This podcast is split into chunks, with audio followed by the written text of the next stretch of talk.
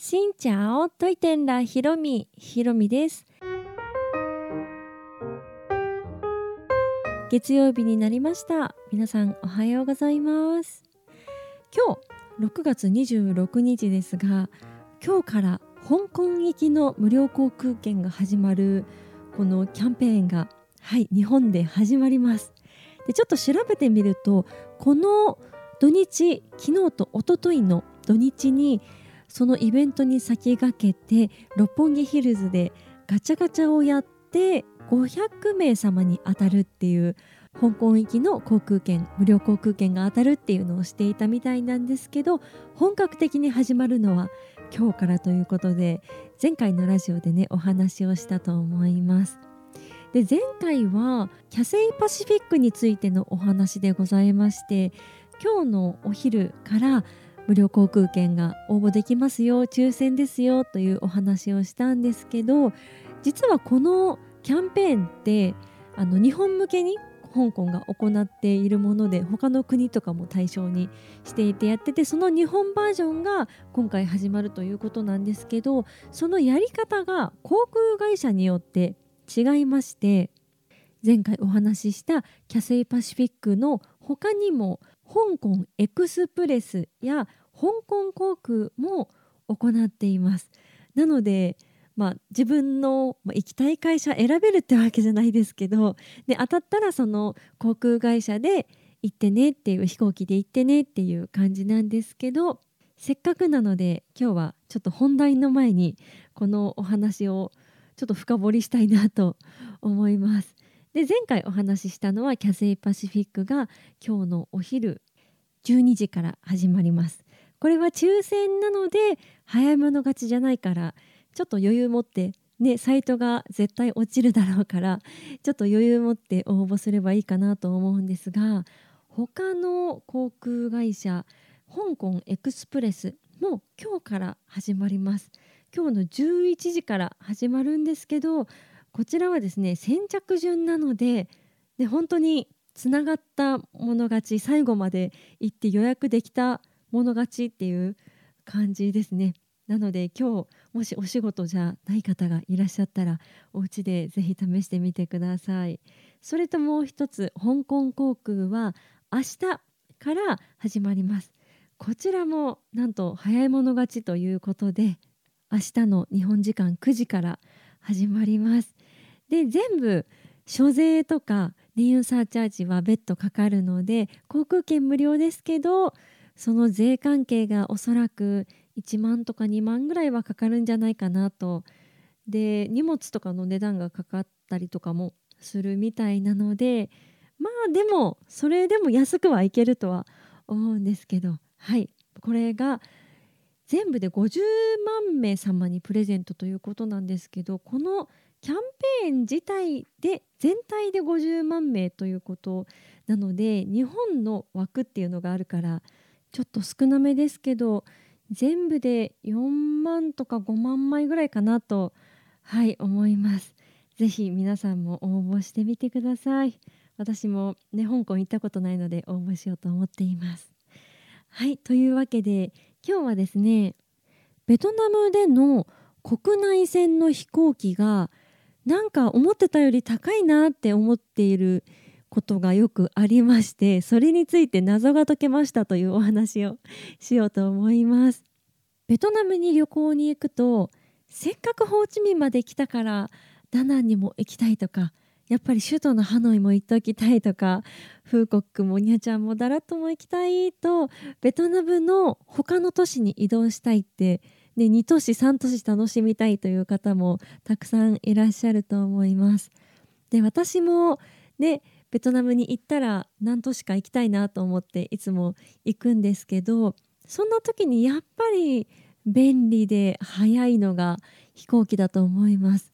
もちろん寝台バスとか、ね、長距離バスとか乗ってもいいんですけどちょっとしたハードルがあるというか、まあ、私はこの寝台バスも結構推したい。たくさんの人に乗ってもらいたい。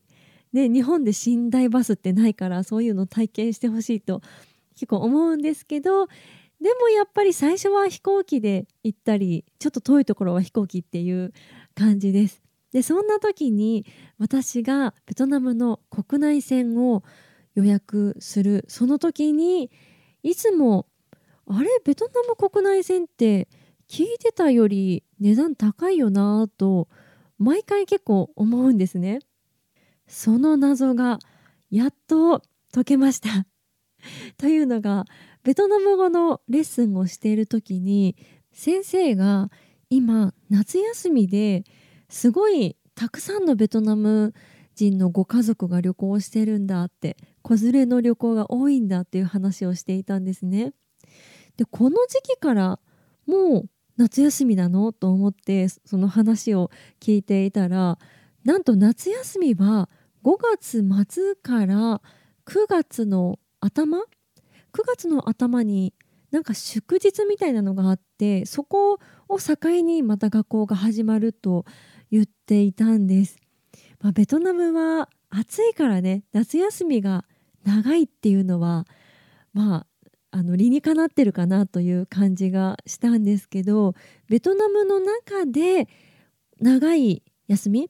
はこの夏休みしかないって言ってました。まあ、正確に言うとベトナムの旧正月のテトの期間も休みだとは思うんですけど、まあ、長い休みはこれだけ日本はね夏休み冬休み春休みって分散されてますけどそれを合わせても、まあ、夏休みが1ヶ月半？1ヶ月ぐらいか。で冬休みが2週間春休みも2週間ぐらいって考えると、ま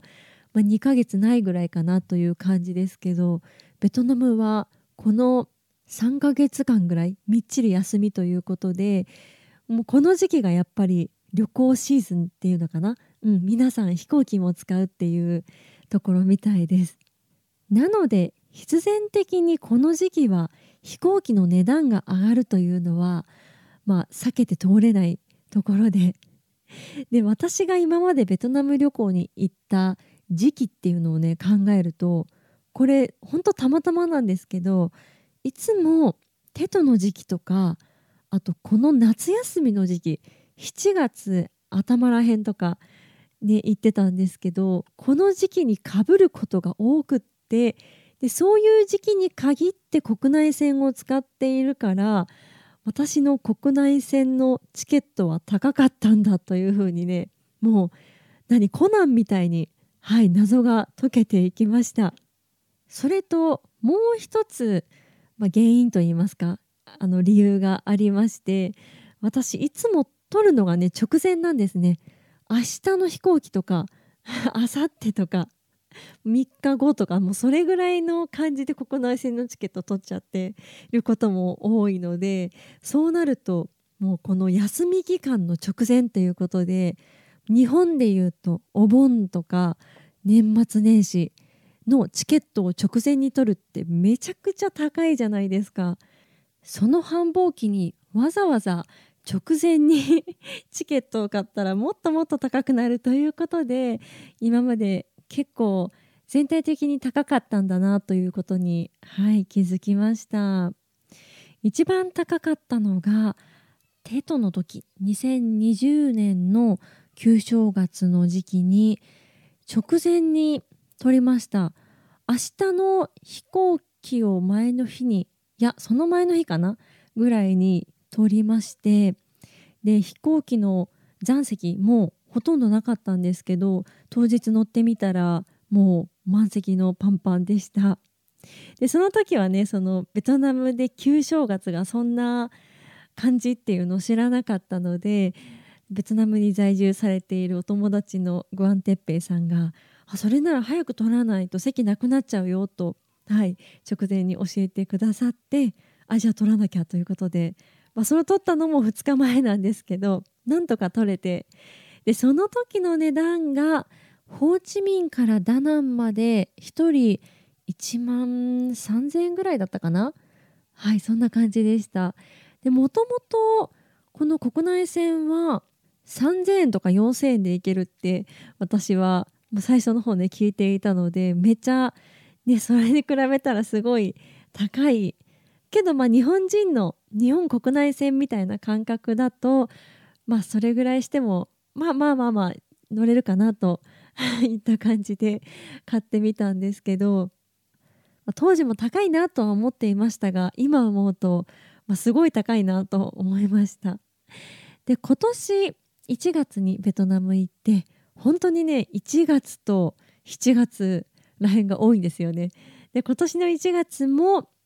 テトの直前ではないんですけどちょっと前に飛行機を取った時これも前の日かな？前の前の日かなぐらいに国内線を取りましてそれが7000円か8000円ぐらいでしたね。これは、まあ、テトが近づいているからなのか直前に取ってるからなのか。うん。でベトナム語の先生曰くそんな直前はもう絶対高いって言ってらっしゃって自分は3ヶ月前には最低3ヶ月前には取る。で私が実家に帰る時も4ヶ月とか5ヶ月前に取るって言ってました。もう早ければ早いほどいいんだ。だんだん上がっていくからっていう風に言っていたので本当早く取りなよと アドバイスをもらいました。日本からベトナムに旅行に行かれる方はで前々から国際線のチケットも取ってで国内でどう動こうって言って、ね、計画されて取るってなるとそんな直前っていうことはないと思いますけどベトナムにちょっと長く行くっていう方は、ね、急にダナンに行きたくなったとかいう方もいらっしゃるかと思うのでそういう方は直前に取ったらねちょっとチケットが高いっていうのをまあ、覚悟してっていうほどめっちゃ跳ね上がるわけではないですが、まあ、ちょっと高めですよっていうのを頭の中に入れといた方がはい驚かないかと思います。でそういえばこの間2日前ぐらいのニュースで発表されましたけどベトナムのビザがねはい長くなりました。今までノービザは15日まで。15日以上だとビザをこう発行しなきゃいけない。だいたい3000円ぐらいかな？でいいビザが取れるという感じだったんですけど15日から45日になりました。でその30日まで滞在できるっていう e ビザが90日までに長くなりました。これは8月15日から始まるということでね今まで私ベトナム行って15日みっちり楽しみたいと思って15日目のほんと日付が超える直前の飛行機とかを取っていたので急にフライトがなくなりましたとか言われたらどうしようとヒヤヒヤだったんですがこれでノービザで45日までいられるということで本当にビッグなニュースとなっています。だったらねビザ取れよという話なんですけど手続きとか、まあ、お金払うのもそうですけどちょっと面倒だなと思って今まで取ったことはありません。なんですが45日ね、そんなにいられる方は時間的にねそれだけ滞在できる方っていうのはそんなに多くないかもしれませんがちょっとロングバケーションという方には朗報となっています。そういう時にベトナム国内線でここ行ってみようあっち行ってみようという方はもし決まっていたらちょっと早めにチケットをね取った方がより安く取れるかもしれません。そんなベトナム国内線のチケット今まで何でこんなに高かったのかというのが原因が分かりましたというお話でございました。この配信は毎週月水金各種ポッドキャストとスタンド FM で配信をしています。日々の出来事やベトナム旅行についてまた皆さんからいただいたお便りについてもお答えをしています。お便りフォームからスタンド FM の方はレターから質問やメッセージこんなことお話ししてほしいなど送っていただけたら嬉しいです。それではまた次の配信でお会いしましょう。変がプラー